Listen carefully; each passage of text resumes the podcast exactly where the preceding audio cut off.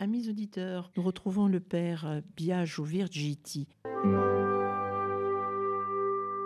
Chers amis de votre radio chrétienne, bienvenue pour ce troisième dimanche de l'Avent, où nous allons commenter les lectures. Commençons sans plus tarder par la proclamation de l'Évangile. De l'Évangile de Jésus-Christ selon Saint Jean. Il y eut un homme envoyé par Dieu. Son nom était Jean. Il est venu comme témoin pour rendre témoignage à la lumière, afin que tous croient par lui. Cet homme n'était pas la lumière, mais il était là pour rendre témoignage à la lumière. Voici le témoignage de Jean. Quand les Juifs lui envoyèrent de Jérusalem des prêtres et des Lévites pour lui demander Qui es-tu? Il ne refusa pas de répondre, il déclara ouvertement Je ne suis pas le Christ. Ils lui demandèrent Alors, qu'en est-il? Es-tu le prophète Élie? Il répondit Je ne le suis pas. Es-tu le prophète annoncé? Il répondit Non. Alors ils lui dirent Qui es-tu? Il faut que nous donnions une réponse à ceux qui nous ont envoyés. Que dis-tu sur toi-même? Il répondit Je suis la voix de celui qui crie dans le désert Redressez le chemin du Seigneur, comme a dit le prophète Isaïe. Or ils avaient été envoyés de la part des pharisiens et lui posèrent encore cette question. Pourquoi donc baptises-tu si tu n'es ni le Christ, ni Élie, ni le prophète? Jean leur répondit, Moi, je baptise dans l'eau, mais au milieu de vous se tient celui que vous ne connaissez pas. C'est lui qui vient derrière moi, et je ne suis pas digne de délier la courroie de sa sandale. Cela s'est passé à Béthanie, de l'autre côté du Jourdain, à l'endroit où Jean baptisait.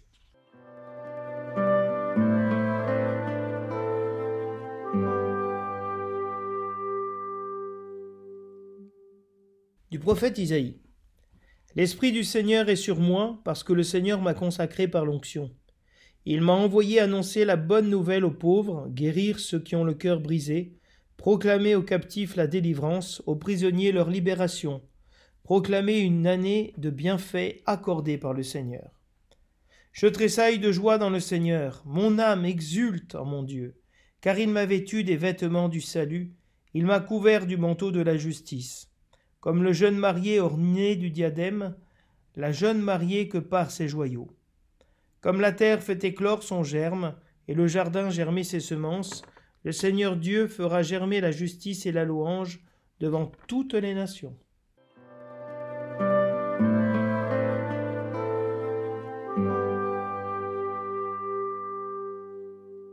Le refrain du psaume nous dit Mon âme exulte en mon Dieu. Mon âme exalte le Seigneur, exulte mon esprit en Dieu mon Sauveur. Il s'est penché sur son humble servante. Désormais tous les âges me diront bienheureuse. Le puissant fit pour moi des merveilles, saint est son nom. Sa miséricorde s'étend d'âge en âge sur ceux qui le craignent. Il comble de bien les affamés, renvoie les riches les mains vides. Il relève Israël son serviteur, il se souvient de son amour. Mon âme exulte en mon Dieu.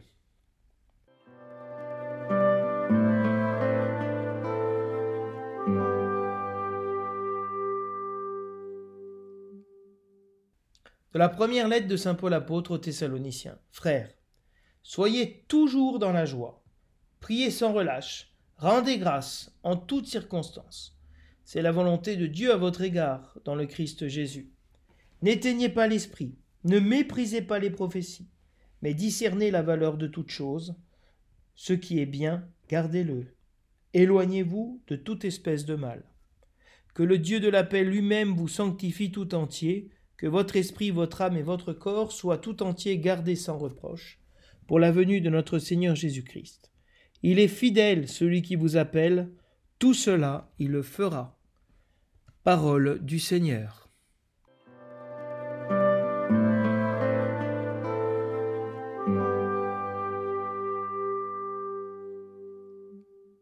L'Église célèbre en ce troisième dimanche de l'Avent le dimanche appelé Gaudete, un dimanche qui est euh, centré sur la joie qui vient interrompre la pénitence due à l'attente du retour du Seigneur et qui nous prépare à célébrer dans la joie de Noël, la joie de la naissance de notre Sauveur, qui est aussi la joie pascale.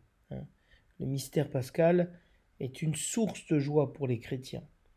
Et donc, au milieu de ces deux temps de pénitence, de conversion que sont l'Avent et le Carême, l'Église, dans sa sagesse, fait une pause à mi-carême, à moitié de l'Avent, pour nous rappeler le sens de cette austérité, la joie, la joie de la naissance du Seigneur. Soyez toujours dans la joie du Seigneur, je le redis, soyez dans la joie, nous dit l'antienne d'ouverture de la célébration qui est tirée de l'épître aux Philippiens. Et donc, ici, l'Église, dans ce dimanche, nous donne ce thème de la joie, la joyeuse attente hein, du Sauveur. Et si les deux premières lectures et, le psaume sont centrés sur la joie, l'Évangile, lui, est centré, comme dimanche dernier, sur la figure de Jean le Baptiste comme précurseur. Jean-Baptiste est le précurseur justement de cette joie. Il est le prophète comme Isaïe, qui annonce la joie de la venue du Sauveur. Je tressaille de joie dans le Seigneur, nous dit la première lecture. C'est l'attitude de, Jean-Baptiste, qui est l'ami de l'époux, qui se réjouit hein, de la venue de l'époux. Et euh, à l'image de la Vierge Marie, Jean-Baptiste prépare le chemin du Seigneur. Et euh, il peut dire, et l'Assemblée peut dire, Mon âme exalte le Seigneur, exulte mon esprit en Dieu mon Sauveur. Nous avons dans ce dimanche, en tout cas dans cette année B, la seule occurrence de ce psaume responsorial qui n'est autre que le Magnificat. Et la liturgie a voulu mettre ce Magnificat dans ce dimanche de la joie, et en lien avec justement la figure de Jean-Baptiste. Et vous savez que l'avant se distingue par ces trois figures qui sont Isaïe, le prophète, qui annonce la venue du Messie, Jean-Baptiste, qui est le prophète qui, dans l'immédiat, prépare la venue du Seigneur, et la Vierge Marie comme celle qui a permis justement l'incarnation du Verbe, que le monde puisse se réjouir de cette joie, que votre esprit, votre âme et votre corps soient gardés pour la venue du Seigneur, gardés dans cette joie profondément chrétienne de se sentir aimé, sauvé par le Seigneur. Alors, Jean-Baptiste symbolise cette joie parce qu'il dira Au milieu de vous se tient celui que vous ne connaissez pas. Moi, je suis déjà dans la joie du fait que vienne le Seigneur, le Sauveur, que le monde attend. Et il est déjà au milieu de nous.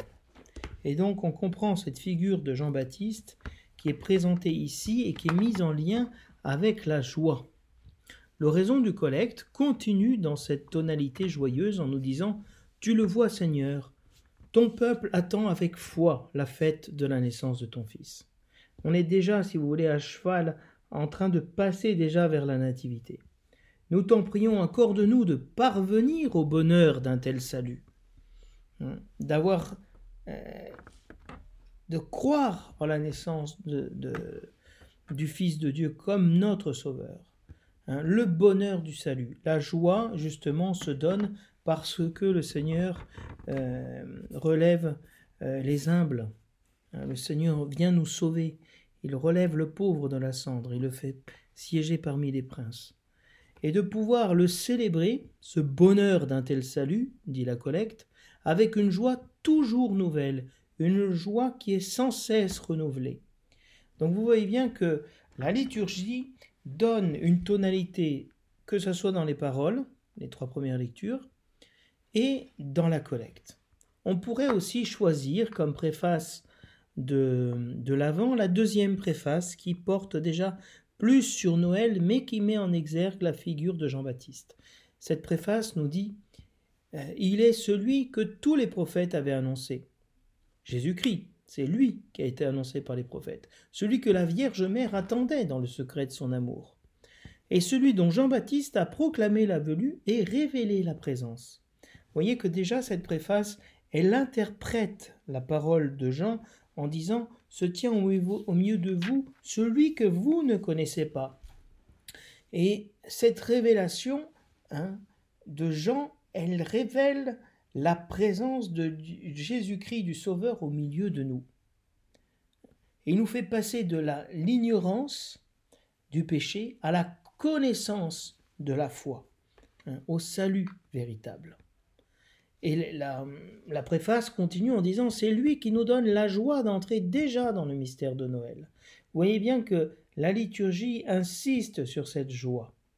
Pour nous, pour qu'il nous trouve plutôt, quand il viendra vigilant dans la prière, ce qui est un des thèmes de l'Avent, la vigilance, de veiller, et rempli d'allégresse. Donc vous voyez bien comment la liturgie euh, nous invite à nous réjouir euh, au milieu de cette austérité, on pourrait dire, de, ce temps d'attente, hein, euh, où la, liturgie nous disait dimanche dernier que le Seigneur ne tarde pas hein, à venir, il arrive au moment favorable. Eh bien, nous pouvons vraiment rentrer dans cette joie et célébrer avec joie. Vous verrez que même les, les antiennes de la liturgie des heures sont pleines de cette joie que le Seigneur veut nous donner. L'Eucharistie qui est justement le sommet de la l'action de grâce, de la joie d'être sauvés et que nous mangeons ce salut que Jésus-Christ euh, a remporté pour nous sur la croix et par sa résurrection. La, joie de Pâques, c'est la retrouvaille avec celui que nous, nous avons crucifié, que nous, nous avons trahi, et qui vient se manger avec nous, se faire notre Sauveur, notre Père, et qui nous donne son Esprit Saint.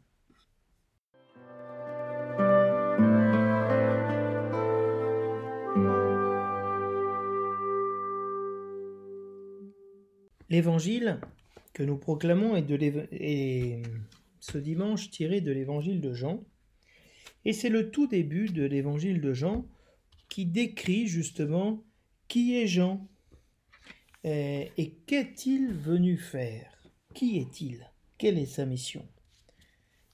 Et justement, Jean répondra aux questions qui lui sont faites sur son identité. Et de la même manière, la première lecture nous parle de l'identité du prophète. Qui, qui est le prophète? Qu'est-ce qui lui arrive? Pour qu'il puisse proclamer aux captifs, proclamer la bonne nouvelle aux pauvres. Et donc l'évangile de Jean, euh, qui découle du prologue, hein, qui nous dit que au commencement était le Verbe, et le Verbe était, était auprès de Dieu, le Verbe était Dieu, hein, on nous parle immédiatement de cette figure si importante pour l'Église primitive de Jean-Baptiste. Jean-Baptiste est non seulement le signe pour la Vierge Marie euh, que sa cousine est enceinte, et donc que s'accomplira la promesse euh, que l'enfant euh, qu'elle va concevoir vient de Dieu, est le Fils de Dieu. Et le prologue commence en nous disant que Jésus-Christ est, est la lumière véritable qui qui éclaire tout homme. Et vous allez voir que en préparant cette venu de Jean, hein, l'évangile va continuer justement en nous disant que euh, Jean n'est pas la lumière du monde, hein, mais il vient pour témoigner de la lumière. Voilà sa mission, son identité. Et nous savons tous combien la lumière est une source de joie. Hein, quand nous sommes perdus dans une forêt, dans les ténèbres, et que nous voyons une lumière, ou que les marins qui étaient en mer, qui, ne voyaient plus la terre à cause de la tempête, qui tout d'un coup voient la lumière d'un phare, voient qu'ils sont sauvés.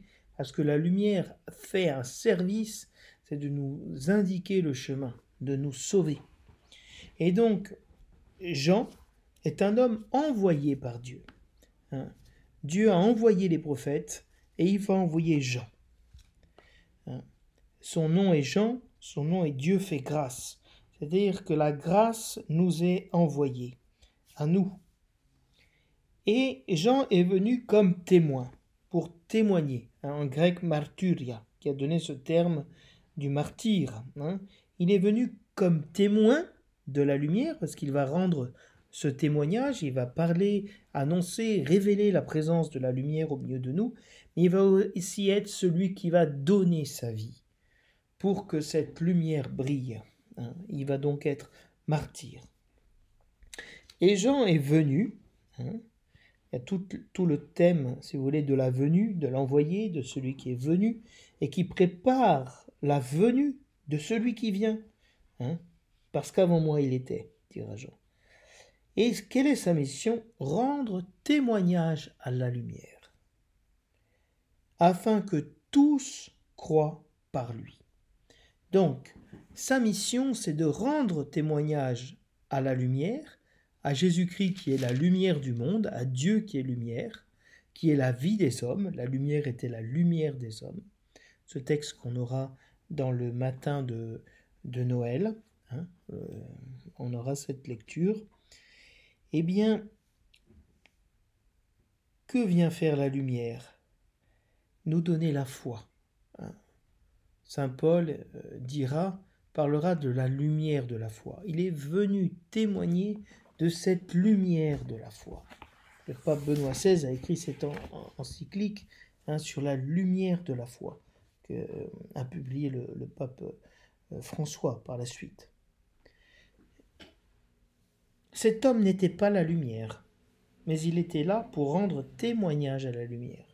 Il y a chez Jean-Baptiste aucune prétention de s'approprier la mission salvifique de Dieu, de se prendre pour le sauveur du monde.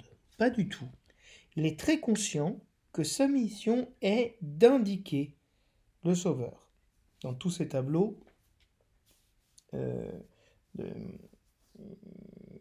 les peintres ont, identifié le doigt de Jean-Baptiste qui indique hein, le sauveur, qui indique le Messie. Il est la voix, il n'est pas la parole, nous dira saint Augustin. Et donc, lui n'est pas la lumière, mais il a été illuminé. Dieu l'a préparé pour connaître la venue immédiate du Sauveur et de préparer par un chemin de conversion hein, cet accueil de celui qui vient. Et donc il y a d'abord chez Jean cette volonté de, ne, de s'effacer face à la lumière. Hein. il faut qu'il, que je diminue et que lui il grandisse. Hein.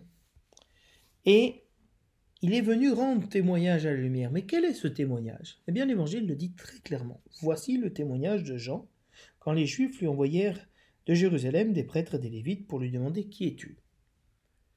Cette question, Qui es-tu? Es-tu le prophète? Es-tu le Christ? Es-tu le prophète Élie? Es-tu le prophète annoncé? Face à ça, le, les, pharisiens, les envoyés des pharisiens reprennent des textes fondamentaux euh, qui annoncent la venue du prophète. Hein. Et de quel type sera ce prophète hein la question sur euh, le Messie, tant attendu, on l'a eu dans les, prophéties d'Isaïe, mais on a ici en Malachie chapitre 3, verset 23, ce texte qui nous dit Voici que je vais envoyer Élie, le prophète, avant que n'arrive le jour du Seigneur, grand et redoutable. Il ramènera le cœur des pères vers leurs fils et le cœur des fils vers leurs pères, de peur que je ne vienne frapper le pays d'anathème. Voici que je vais envoyer Élie. Malachi, dans la Bible euh, grecque, hein, est le dernier prophète que nous avons avant d'ouvrir l'évangile. L'évangile de Matthieu, qui va nous annoncer la venue du Sauveur, hein, l'évangile de Marc, l'évangile de Luc, qui vont tous parler de la venue du Sauveur. Et donc, cet Élie Hein, le prophète Élie qui est envoyé pour préparer le jour du Seigneur, serait-ce Jean-Baptiste? Toute l'eschatologie euh, juive, c'est-à-dire cette attente des fins dernières des révélations ultimes, mettait le prophète Élie comme celui qui préparait la venue du Seigneur. C'est pour ça que dans la Pâque, les, Juifs, lorsqu'ils mangent la Pâque, ils laissent toujours la porte ouverte et un couvert euh, une chaise vide avec une place libre pour que vienne le prophète Élie. Donc il y a vraiment toute cette attente hein, que vienne le prophète. Et puis nous avons au, chapitre 18 du Deutéronome cette annonce justement que Dieu enverra un prophète comme Moïse. Hein, nous avons au verset 15 du chapitre 18, Le Seigneur ton Dieu suscitera pour toi du milieu de toi parmi tes frères un prophète comme moi que vous écouterez. Donc est-il le prophète que finalement nous pourrons écouter? Et Jean, à chaque fois, déclinera son identité en disant Je ne suis pas le Christ. Je ne suis pas le prophète Élie. Je ne suis pas le prophète annoncé. Alors, les pharisiens lui demandent Mais alors, alors qui es-tu? Parce que faut bien que on rende compte de qui tu es. Et puis, c'est quoi cette histoire? Qu'est-ce que qu'est-ce que tu fais? Si tu n'es aucun d'eux Et Jean répondra en citant le prophète Isaïe Je suis la voix de celui qui crie dans le désert. Redressez le chemin du Seigneur comme a dit le prophète Isaïe. Donc il dit, je ne suis pas prophète, je ne suis pas le prophète, mais comme a dit le prophète Isaïe, je suis la voix. La voix de celui qui va crier dans le désert, et donc qui est Jésus-Christ. Lui, il n'est que la voix. Hein, Saint Augustin fait un sermon très beau sur la différence entre Jean-Baptiste qui est la voix et Jésus-Christ qui est la parole, hein, qui crie dans le désert. Et c'est l'image du kérigme, de l'annonce de la victoire. Hein, de ceux qui sont dans le désert, c'est-à-dire ceux qui sont en train de sortir d'Égypte pour entrer dans la terre promise. Et il continue en lui demandant Pourquoi baptises-tu? Pourquoi vas-tu purifier par les eaux du baptême, hein, dans un baptême de repentir, si tu n'es ni le Christ, ni Élie, ni le prophète. Pourquoi tu fais ce signe? Qu'est-ce que cela signifie? Et Jean va répondre Moi, je baptise dans l'eau. C'est-à-dire, moi, je suis en train de faire un signe extérieur, prophétique, qui annonce une nouvelle naissance, une purification. Mais moi, vous ne me connaissez pas, vous ne savez pas qui je suis, qu'est-ce que je fais là? Moi, je baptise dans l'eau. Ma mission, Dieu m'a envoyé pour rendre témoignage à, la vérité et indiquer celui qui viendra se faire baptiser. Mais au milieu de vous se tient celui que vous ne connaissez pas. Non seulement ils ne connaissent pas Jean-Baptiste, mais nous ne connaissons pas non plus Jésus-Christ, qui vient derrière moi, et je ne suis pas digne de délier la courroie de sa sandale. Et ici, beaucoup disent Ah, quel geste d'humilité que Jean-Baptiste reconnaisse qu'il n'est pas digne de délier les, lacets, les courroies de sa sandale. C'est autre chose qui est indiqué ici. Jean-Baptiste n'est pas l'époux. Seul l'époux pouvait délier sa sandale et euh, la jeter sur un, sur un, champ et montrer en ce sens qu'il était le Goël, le Rédempteur, et qu'il acquérait ce champ. Hein, c'était la tradition dans l'Orient, en Israël. Et lui, dit, moi je ne suis pas l'époux, et je ne suis pas l'épouse. Parce que c'est l'épouse qui est digne d'enlever les sandales de son époux. Et donc, il est vraiment conscient qu'il a une mission de faire rencontrer l'époux et l'épouse. Et donc il est en train, par ce, langage prophétique, de dire aux pharisiens que eux sont l'épouse et que l'époux vient. Et cela s'est passé là, à Béthanie, de l'autre côté du Jourdain, à l'endroit où Jean baptisait. Où est-ce que Jean baptisait? Jean baptisait à l'endroit où le peuple a passé euh, le Jourdain pour entrer dans la terre promise à ce même endroit vivait le prophète Élie. C'est à ce même endroit que euh, Élie, Élisée a frappé avec le manteau d'Élie les eaux, hmm, et que Élie est monté dans au ciel sur le char de feu.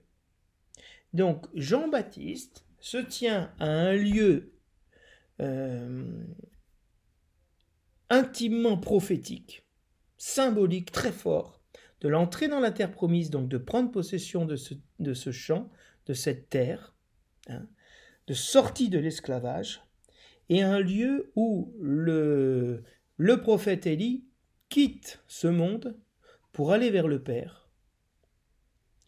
Donc on est dans, euh, un, lieu et un discours très symbolique, très fort. Quelle est cette voix? Quel est ce témoignage? Hein? C'est la mission de l'Église, d'indiquer Jésus-Christ, de nous conduire à Jésus-Christ. Hein? Parce que nous sommes l'épouse du Christ.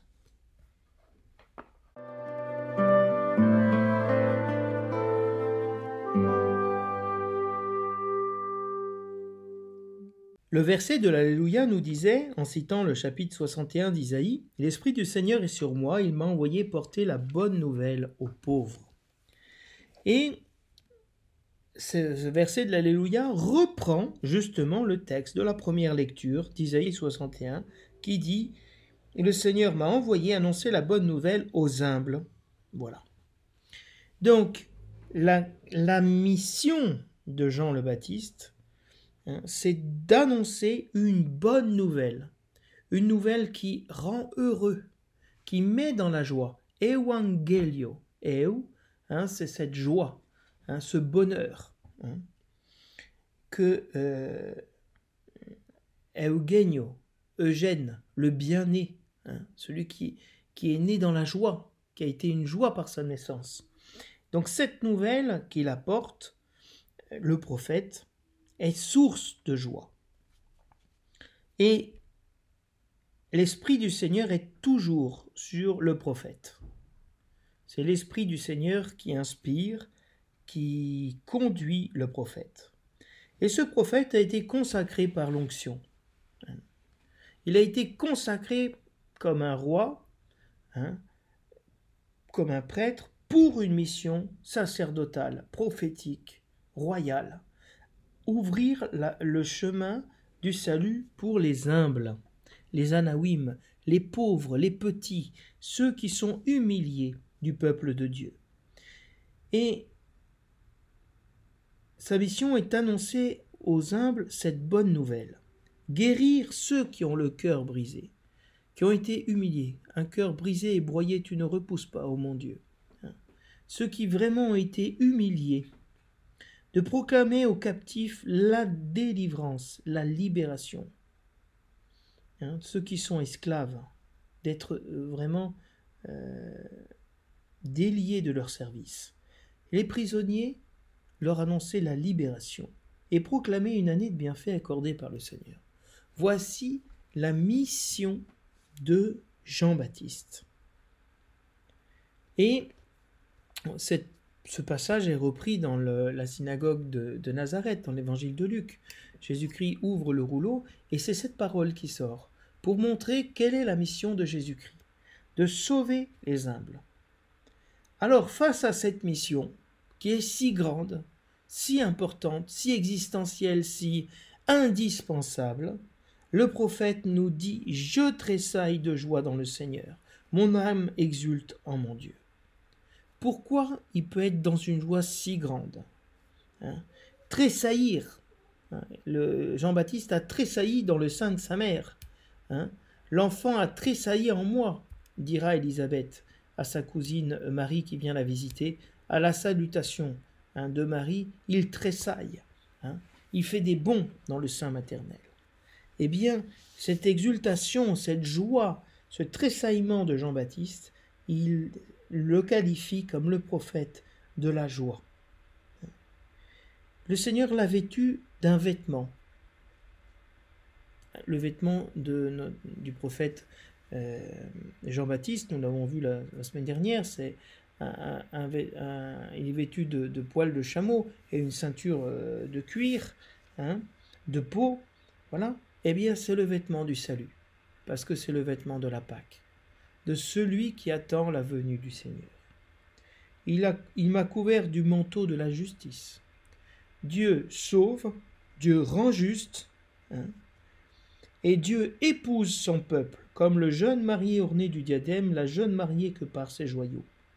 Dieu est venu nous épouser. Et dans ce cas-là, on voit bien le lien avec l'évangile, avec cette histoire de la, de la sandale, hein, de la venue de l'époux. Hein, Dieu est venu épouser son peuple, son prophète. Comme la terre fait éclore son gerbe, le jardin, jardin germer ses semences, le Seigneur fera germer la justice et la louange devant toutes les nations. Quand Dieu fait justice, la conséquence c'est la joie, la louange, l'action de grâce. La bonne nouvelle est annoncée aux pauvres. Qui ont le cœur brisé sont, guéris de leurs blessures, de leurs souffrances. Les, esclaves sont délivrés, les prisonniers sont libérés. Dieu nous donne le bienfait, il nous revêt de, de, justice, il nous épouse, hein, comme un jeune marié et une jeune mariée, et surtout nous fait rentrer dans la joie. Donc nous avons vraiment euh, ce thème de la joie qui prend plusieurs aspects, hein, celui du salut, celui de la justice, celui de la libération et bien sûr celui du mariage. Alors on peut avec répondre à cette euh, intervention de Dieu qui sauve avec joie en, en répondant comme la Vierge Marie, mon âme exalte le Seigneur. Le refrain utilisé par le psaume est tiré aussi du chapitre 61 d'Isaïe. Ici, la lecture d'Isaïe, elle baigne, elle irrigue toutes les lectures. Même le verset du psaume, Mon âme exulte en mon Dieu, hein, ouvre le Magnificat. Pourquoi la Vierge Marie peut, et l'Église peut exalter le Seigneur, exulter dans son esprit? Parce que Dieu l'a sauvé. Dieu l'a sauvé de son humiliation. Dieu, comme Abraham, l'a béni. Béni, hein, je magnifierai ton nom devant toutes les nations, dit Dieu à Abraham. Et la Vierge Marie, tous ces âges, tous les âges la diront bienheureuse. Parce que Dieu a fait des merveilles pour elle. Hein, cette jeune fille est devenue la mère du Sauveur. Et sa miséricorde s'est étendue à partir d'elle, d'âge en âge, jusqu'à elle et aussi à partir d'elle. Et Dieu comble les affamés, il relève Israël son serviteur, il se souvient de son amour. Mais il renvoie les riches les mains vides, c'est-à-dire Dieu est celui qui renverse la situation. Il élève les humbles et renverse les puissants de leur trône. Voilà, un salut qui vient nous nourrir, nous sauver, euh, nous aimer, hein, qui vient de Dieu. Alors on peut rentrer dans cette lecture euh, de l'épître aux Thessaloniciens et qui est un parallèle, si vous voulez, de cette lecture de, des Philippiens Hein, qui, dit, euh, comme dans l'antienne d'ouverture, Réjouissez-vous dans le Seigneur, je vous le dis, je vous le répète, réjouissez-vous dans le Seigneur. Hein. Il y a cet appel à être toujours dans la joie. Le chrétien ne peut pas vivre dans la tristesse. La tristesse est l'image du péché, est l'image de la mort. Et Dieu nous a sauvés, non pas pour que nous restions dans cette mort, dans cette tristesse, mais pour que nous entrions dans la joie. Et comment cette joie se manifeste? Elle, elle, euh, elle se vit, elle se vit dans la prière une prière sans relâche, qui n'est plus ici, si vous voulez, une prière de supplication, mais une prière d'action de grâce, une relation avec Dieu. Rendez grâce en toutes circonstances. Le psaume nous dit Je bénirai le Seigneur en tout temps. Je bénirai le Seigneur en tout temps. Le chrétien est celui qui bénit en toutes circonstances, qui rend grâce en toutes circonstances.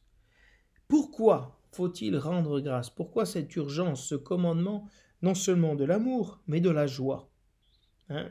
Donner de bon cœur, dit l'Écriture. Donner avec joie. Hein Parce que c'est la volonté de Dieu. Dieu nous a créés pour être comme lui, éternellement dans la joie, éternellement dans le bonheur, éternellement dans l'action de grâce, sans relâche. Hein, les anges dans le ciel disent sans s'arrêter Saint, Saint, Saint, le Seigneur Dieu de l'univers.